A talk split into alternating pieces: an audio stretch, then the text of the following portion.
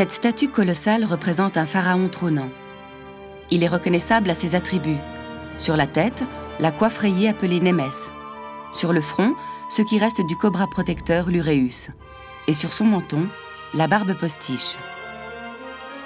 Le nom du roi est lisible dans des cartouches, sur les côtés et le dos du trône, ainsi que sur la boucle de ceinture surmontant le pagne plissé. Il s'agit du fameux Ramsès II. Taillée dans un seul bloc de granodiorite, pesant plus de 3 tonnes, la statue vieille de 3000 ans est très bien conservée. Seuls l'uréus et le nez sont lacunaires. Une trace de brisure est visible au-dessus du nombril. La statue a en effet été découverte en deux morceaux lors de deux campagnes de fouilles successives. C'est Édouard Naville, le célèbre égyptologue genevois, qui est l'auteur de cette découverte lors des fouilles qu'il a menées à Bubastis, au nord de l'Égypte, entre 1887 et 1889. Cette sculpture est un fleuron de la collection égyptienne du Musée d'art et d'histoire, la plus importante de Suisse.